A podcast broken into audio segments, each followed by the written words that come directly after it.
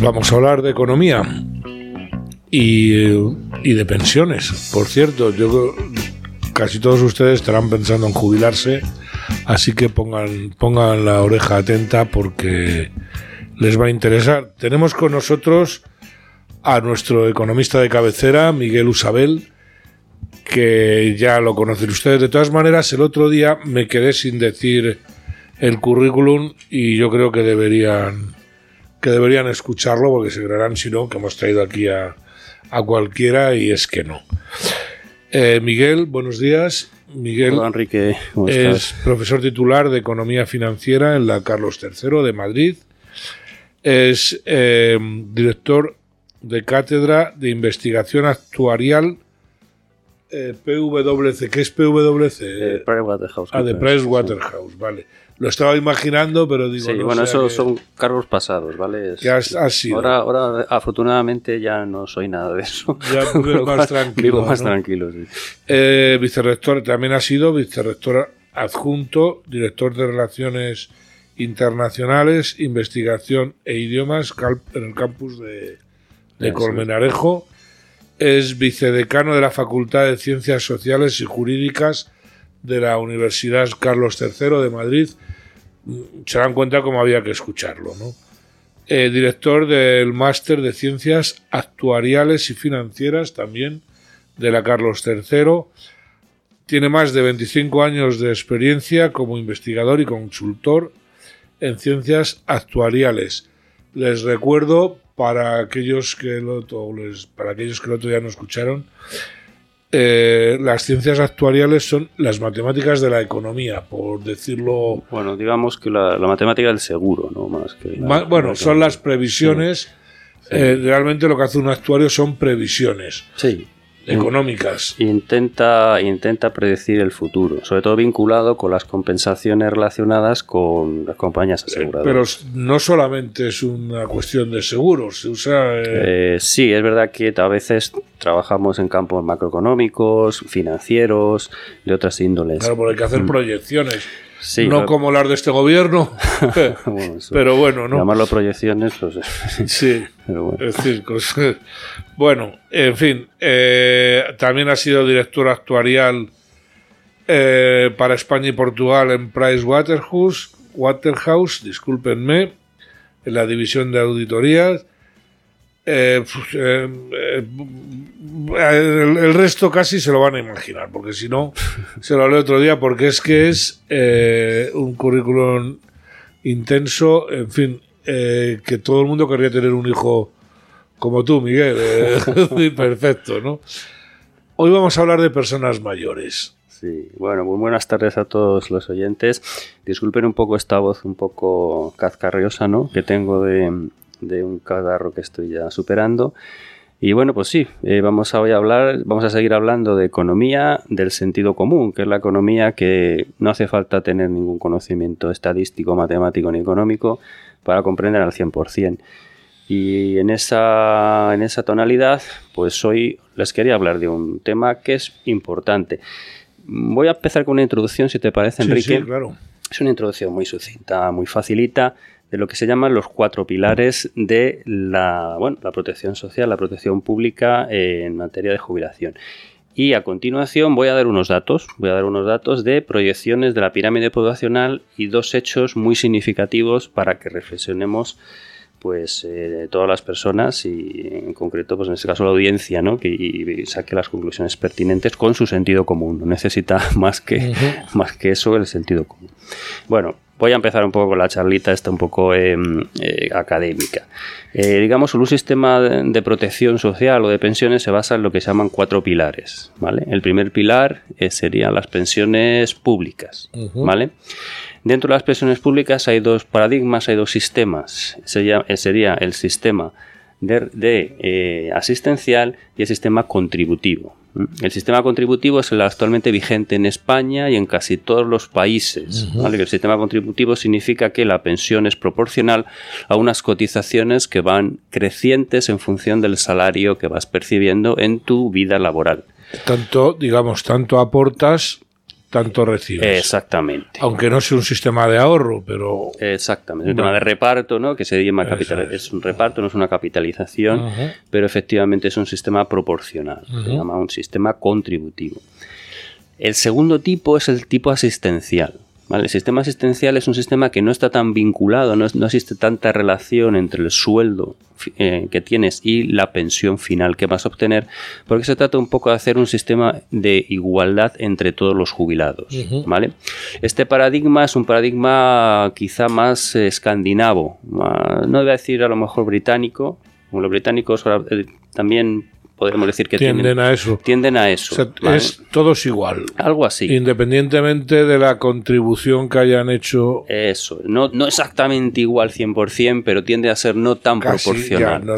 Yo ahora tendré... porque aquí tenemos, ahora van a, subir eh, pensiones de 2.500 euros y pensiones de 300 euros. O sea, que es, tremendo, ¿no? Sí, es un poco, bueno, pues eh, peculiar. En el país de la igualdad socialista, yo tengo que meter la puya, que vamos a hacer, ¿no? Eh. Yo creo que eso es importante conocerlo, ¿no? que existen dos tipos de sistema. ¿vale? Aquí estamos muy acostumbrados a vivir en el contributivo y nunca nos preguntamos que si existe un asistencial. Y ahora vamos a entender por qué existe un asistencial en estos países que tienen niveles de vida muy altos. en España hay un, el mínimo, digamos, podríamos llamar eh, asistencial a ese mínimo que te dan o, combinado con el, salario mínimo. Hmm. No, ¿cómo se llama? No el salario mínimo, es este renta mínima. La renta, mínima, garantizada. sí, garantizada. Entonces, eh, eso sería el, pilar uno, ¿no? Vamos a seguir un poco avanzando porque tiene, tenemos, eh, es importante. el segundo pilar, digamos que es la contribución que se podrían hacer dentro del marco laboral. Es decir, en muchos países en España no es habitual, excepto bueno, Telefónica, hay algunas eh, empresas grandes de, pues eso, de suministros, de tipo eléctricas y basistas, alguna de estas, y es los sistemas de planes de pensiones internos de las empresas. Es decir, normalmente un empleador, si tiene músculo suficiente financiero, lo que hace es aportar una parte de tu sueldo a un plan de pensiones colectivo dentro de ese marco laboral y al final pues te queda un extra de pensión sobre, sobre tu pensión pública, ¿vale? Ya empezamos a entender por qué puede existir un sistema asistencial. Porque se complementa, vamos a empezar, con este pilar con un ahorro. Exacto, un ahorro privado, pero canalizado, digamos, eh, ubicado dentro de lo que es el entorno laboral. Pero eso sería la mochila austríaca famosa. Algo así. No que tú. Porque ese, vamos a ver, eh, para, para explicar un poco, ese, ese ahorro que tú haces en una empresa te lo llevas contigo si te vas a otra empresa. Exactamente. Lo que pasa es que en España no todas las empresas lo hacen. Exactamente. que irte. Pensemos que el entorno laboral en España, hombre, pues ya sabemos lo que es. Son los medios bajos, muy poca implicación del... Pocas compañías grandes, las empresas son muy pequeñas, no pueden... Y también un poco, todo esto tiene, tiene una implicación fiscal muy grande, porque claro, una empresa que tuviera incentivos fiscales para hacerlo lo haría. Eh, es, me lo has quitado, es lo que iba a decir. Vamos a ver, también es cierto que si entre trabajador y empresa están pagando un 40%, un 40 y pico por ciento del, del salario del trabajador, porque es así, la gente no es consciente de que se lo quitan de su salario. Ellos, todavía dice la gente, me devuelve Hacienda, ¿no? Pero bueno, eh, quiero decir que, claro, habría que bajar la parte de impuestos para que se pudiera hacer eso. Exactamente. La idea es un poco eh, aliviar al Estado de esa carga tan grande que ahora vamos a ver lo grande que es el, con los números que presentemos al final un poco. ¿Y tú crees que el Estado se quiere aliviar o...? Ahora mismo... No, ¿verdad? No. Pero vamos a continuar. Vale. Tercer pilar. Imaginaros una mesa, ya llevamos, vamos a hablar de la tercera pata. La tercera pata es los planes de pensiones privados que básicamente los ha destrozado este, este último bueno, pues, eh, además movimiento extraño que ha quitado de un plumazo toda la declaración fiscal sobre la cual se sustentaban y al final pues esa parte pues se ha, se ha desaparecido dentro de los pilares. Eso se puede hacer, o sea, yo contrato un sistema, una, una prima de jubilación, un fondo de jubilación. Mm.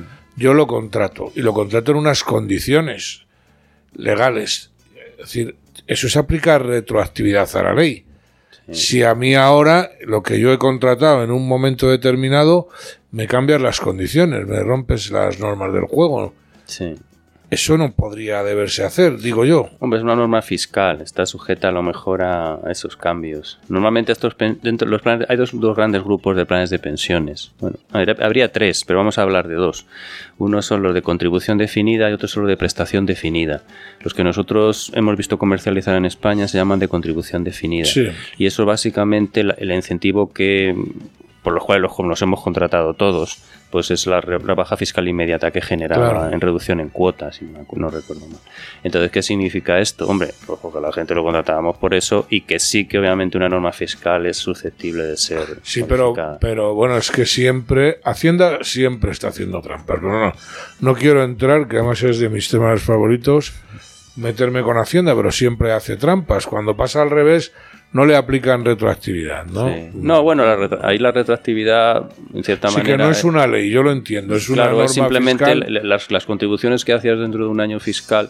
Pero luego dicen que no nos fiamos de Hacienda, pero o sea, que es que hay gente que no queremos ir ni a por ayudas. O sea, es que no nos fiamos, nos van a costar dinero, ¿no? Para que los oyentes hagan una idea, dentro de los planes de pensiones hay otro modelo que empieza a no ser tan habitual, pero era habitual en otros países como Reino Unido, que son los de prestación definida.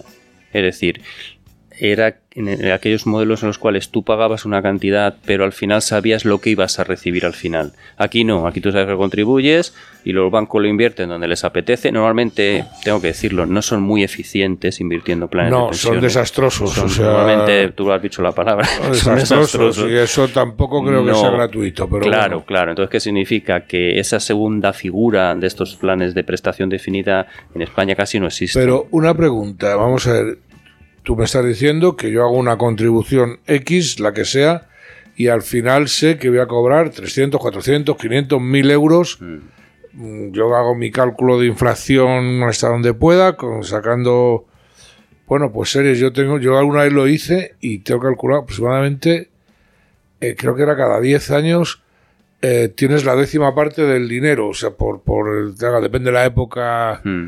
que sea, ¿no? Pero de inflación. Sí, al final es muy difícil porque los, las rentabilidades que, que, pueden llegar, no te las garantizan lo primero, al final las rentabilidades que sacan depende del tipo de, de, plan que hagas, si tiene más componente de bolsa o tiene más componente de renta fija, pues al final te puede salir muy mal la, jugada, ¿no? Ya simplemente eso. Y luego existe otra alternativa, también tengo que decir lo que se llama... Te voy a interrumpir otra vez, disculpa. No hay una ley que fije, diga, pues bueno, este fondo de, los fondos de pensiones solo pueden invertir en bonos no pueden invertir en, en, otros mercados de más riesgo, no pueden, no nadie les marca, pueden invertir en lo que ellos consideren. No en lo que quieran, supongo que tendrán un plan de viabilidad dentro de la, aprobación de la Dirección General de Seguros, que es la, que los controla. La Dirección General de Seguros es el, el, organismo supervisor. De, la actividad eh, aseguradora en España. el Banco de España de los seguros. Sí, pertenece al Ministerio de Hacienda, no, es, no, es, un organismo independiente como el Banco de España.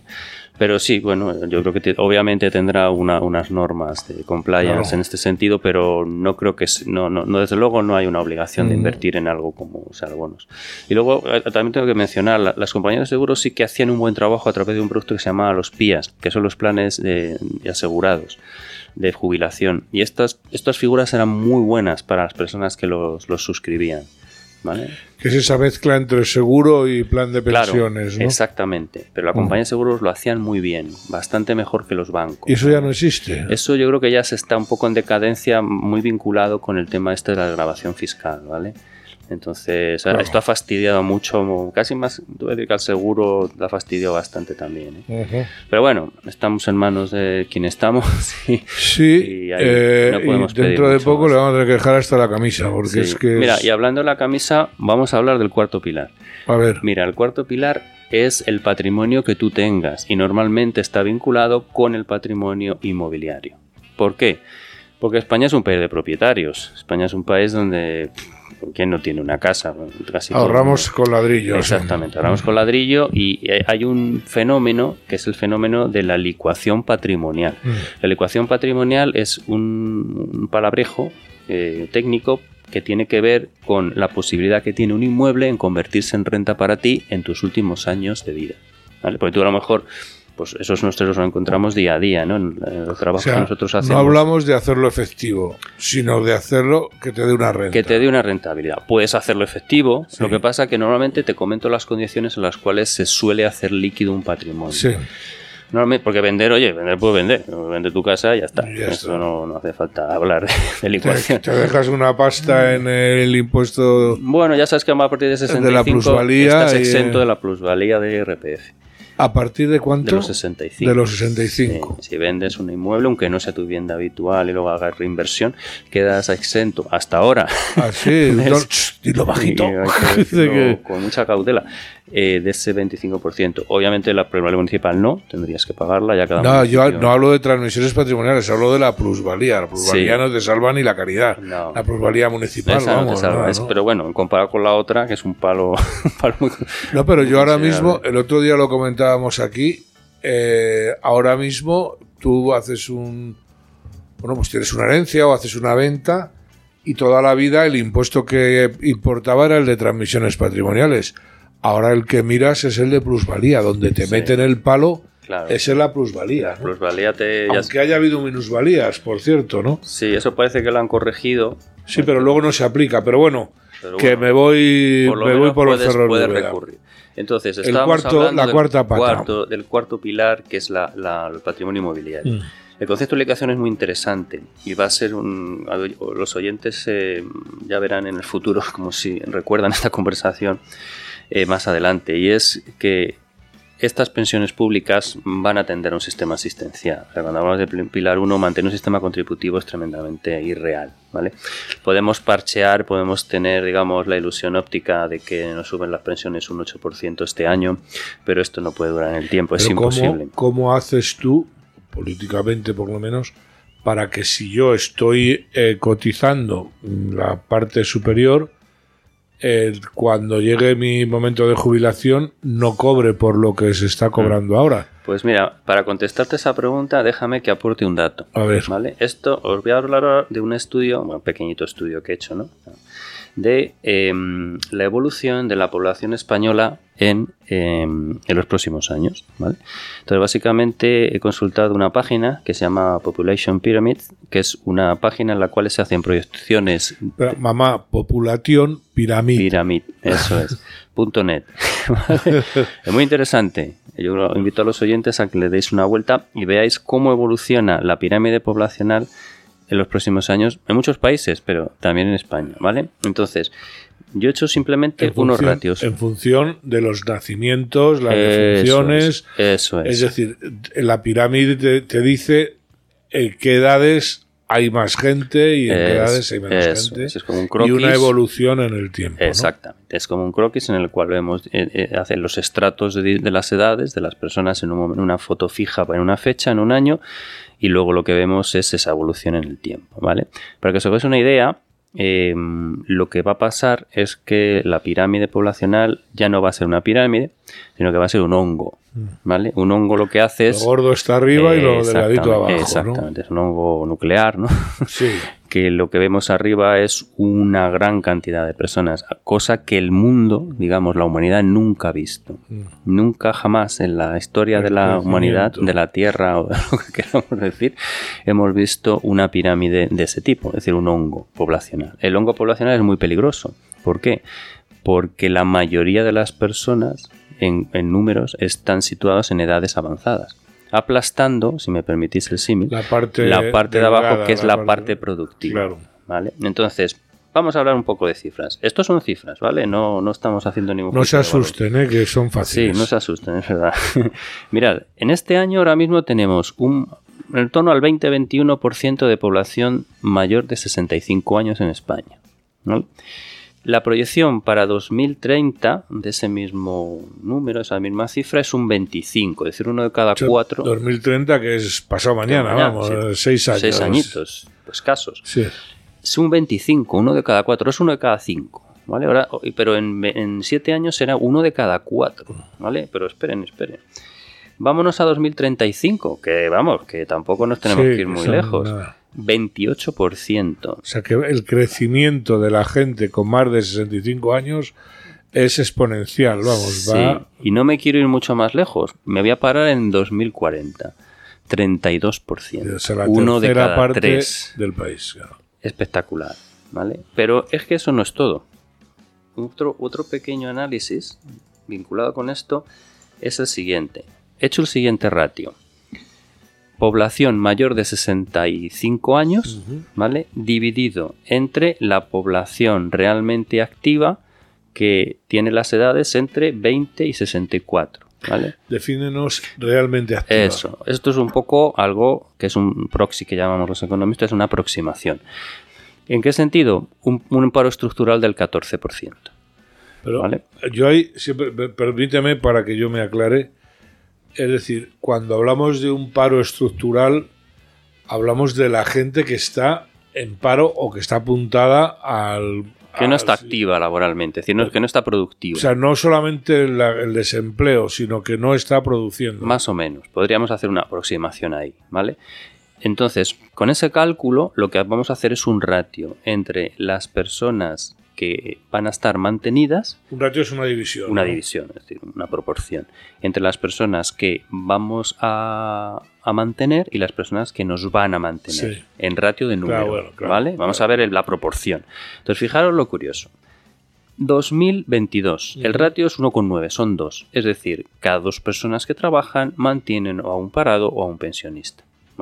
Ya no hablemos de que hay muchos funcionarios o hay pocos funcionarios que, bueno, al fin y al cabo prestan un servicio. Eh, cotizan también. Cotizan y prestan un servicio. Oye, más, lo más bueno es un servicio el que nos prestan. Vamos a saltar siete años, seis años y... Eh, vámonos a 2030. El ratio es 1,5. Es decir, dos personas que trabajan van a mantener a tres pensionistas. ¿no? Sería un poco la, la, idea. Teníamos antes dos personas mantenían a una y ahora tenemos que dos personas van a mantener mantienen a tres y luego quieren que la gente tenga hijos. Pero vamos a seguir. Si nos vamos a 2035, el mm. ratio es 1,2. No lo interpretemos. Vamos a pasarnos mejor al del 2040, que es muy elocuente. En el 2040, amigos, amigas, es 1. Y esto significa que cada persona en edad laboral cotizante va a estar manteniendo o a un parado o a un pensionista. Es decir, ¿cómo podemos sostener esto? Como se lo lleva a casa. datos, datos totalmente objetivos. Eh, los tenéis en pyramid, eh, Population Pyramid, ¿vale? Para que cualquiera los pueda ver. No estoy haciendo ningún truco de cartas. Entonces, señoras, señores. tienes que ganar el doble para quedarte igual, por decirlo de alguna manera. No, que cómo es posible que mantengamos. No, que no se mantiene, claro. y estamos hablando de 2040. es que, qué edad vamos a. Claro, oyentes de este programa, ¿qué edad van a tener ustedes en 2040? No, no serán tan mayores. Yo no sé si llegar, yo espero llegar, sí, pero pienso seguir dando la lata. Vamos, que no... Pero piensen en el panorama que tenemos. Entonces, esto es un tema simplemente poblacional, es un tema objetivo. No hay ninguna, digamos, no se está tiñendo de ningún tinte. Eh, ni nos ponemos maltusianos ni nada de esto, ¿no? Sencillamente. Entonces, claro, hablamos de pensiones y hablamos de sistemas de pensiones. claro, pero.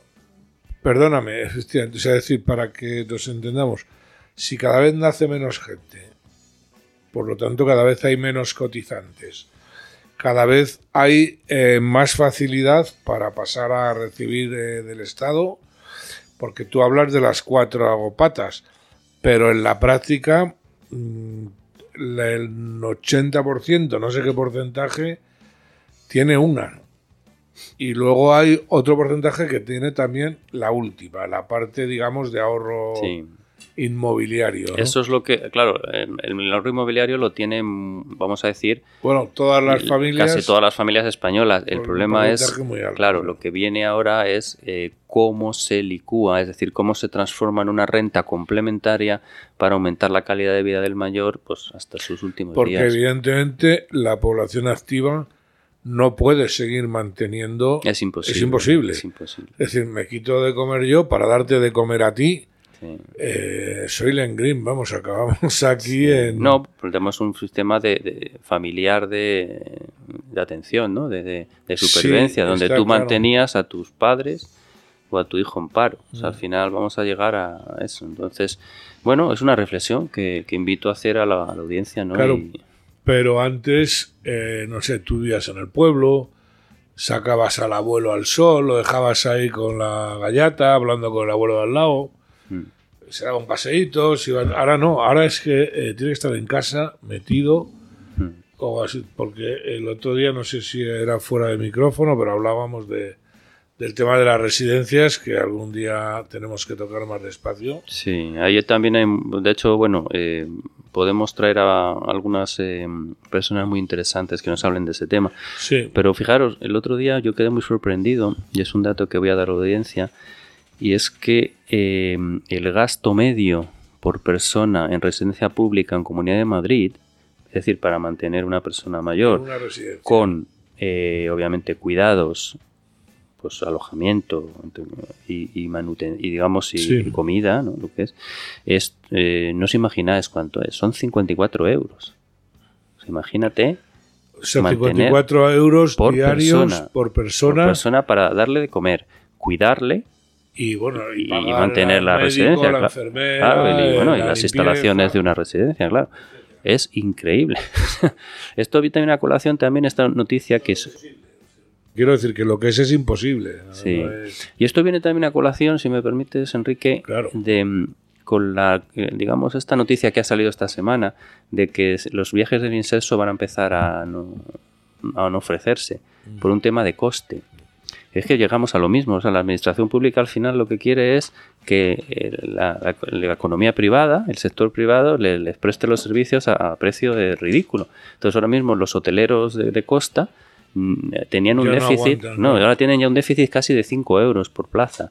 Lo estuvieron aguantando el año pasado con pérdidas, hombre, por mantener los puestos de trabajo y tal, pero claro, ya cuando entramos en pérdidas de 5 o 10 euros por, persona, es imposible, no lo pueden mantener. Entonces, reflexionemos un poco dónde queremos, eh, cómo queremos que nuestros impuestos se distribuyan y en qué porque es muy importante. Sí, porque nunca se reflexiona en el gasto. Siempre eh, mm bueno, y según el gobierno que tenemos, eh, todavía pagamos poco, o sea que es.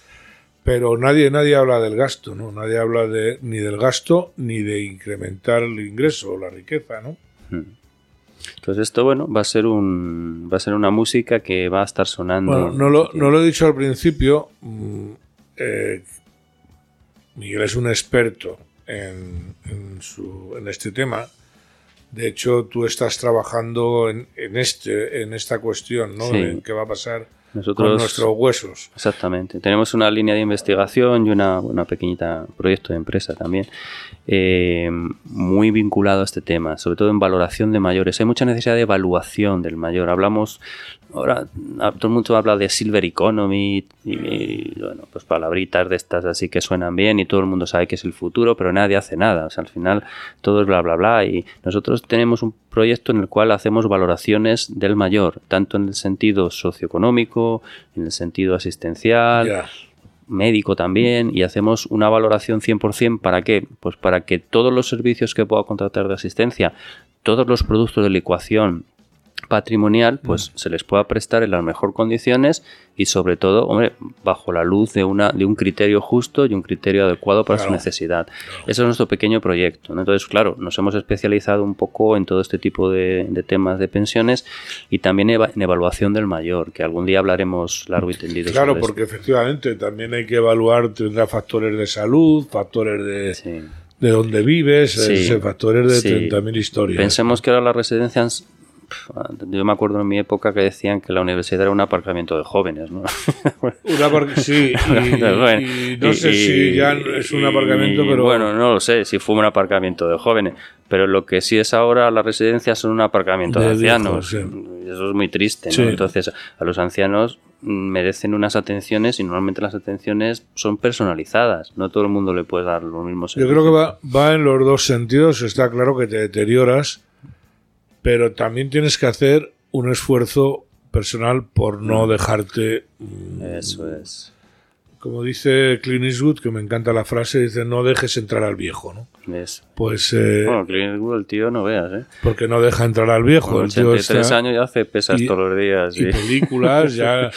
es un eh, fenómeno. ya no es solamente físicamente, sino que se mantiene, Se mantiene bien. eh, espiritual y mentalmente de un modo Sí, estupendo. ¿no? Yo creo que ahí la, la- la idea es eso, pues hacer evaluaciones, digamos, lo más precisas posibles y dar las soluciones de mayor calidad. Claro. Si os das cuenta, de esto hablaremos, ¿eh? pero yo creo que tiene mucho No, no, mucho de esto sentido. vamos a hablar todo lo que quieras, Mm. porque vamos, yo soy el primer interesado, o sea, estoy aquí con las orejas totalmente abiertas. Mm, Así que cuando quieras podemos Sí, sí. retomar. No, no, más un tema que nos afecta a todos, eh, todos los que tengan o hayan tenido una persona mayor cerca, que ya saben de lo que estamos hablando, y por supuesto todos vamos a ser mayores y vamos a sufrir esto, ¿no?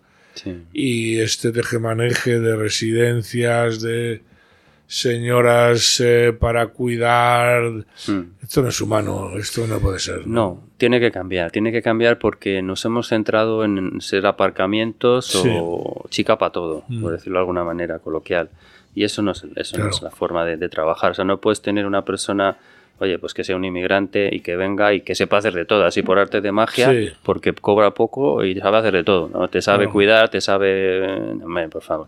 Y, y luego las residencias igual, o sea, las residencias, pues oye, son muy transversales, son para todo lo mismo y aparcamientos...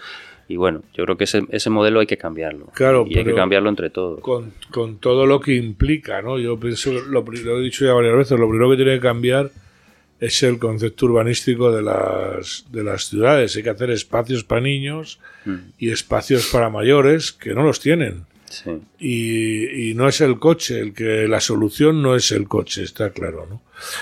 Pues es eh, un tema que lo vamos a tratar en extenso, tenemos aquí un experto y es un tema que nos va a afectar a todos.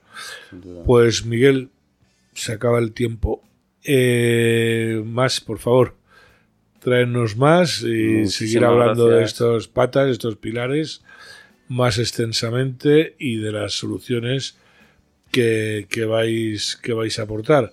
Que entiendo que siempre habrá va- variables, no sé, si vía inmigración, o de repente sube la natalidad, yo que sé por qué, por medidas gubernamentales lo que sea, pero va a ser muy difícil en el punto que estamos Sí. Darle a esto la vuelta. Va a ¿verdad? ser difícil. Merece otro, otro espacio, a lo mejor, vale. quizás. No quiero tampoco. Pues quedas emplazado. Y sí que recuerdo a la audiencia, si tenéis un minuto, re- recordad eh, Population Pyramids, Mira, ¿vale? y Punto si- net. Y de verdad que eh, os va a gustar verlo. Si alguien quiere ponerse en contacto con vosotros, ¿tiene algún sitio para escribir? O... Eh, sí, puede escribirnos a, a- a info arroba anubisanalytics.tech. Anubis, Anubis como el, Sí, como el dios- egipcio, Sí. Analytics con Analytics Y, con Y. final. Punto tech. Punto T, Tech, que es T-E-C-H. A T E E-C-H. CH de Sí, technical. tech, eso, vale. technical. Es, eh, eh, hay info, arroba, o si queréis mi número, mi, perdón, mi correo es miguel.usabel. Usabel es como Isabel, pero con una U, en vez de I. Con mucho gusto, pues eh, os atenderé. Pues ya saben. Pues hasta aquí llegó la riada. Eh, seguiremos aprendiendo de economía, eh, pero de la del sentido común. Eso. Muchas gracias Muchas y gracias, hasta la semana que viene.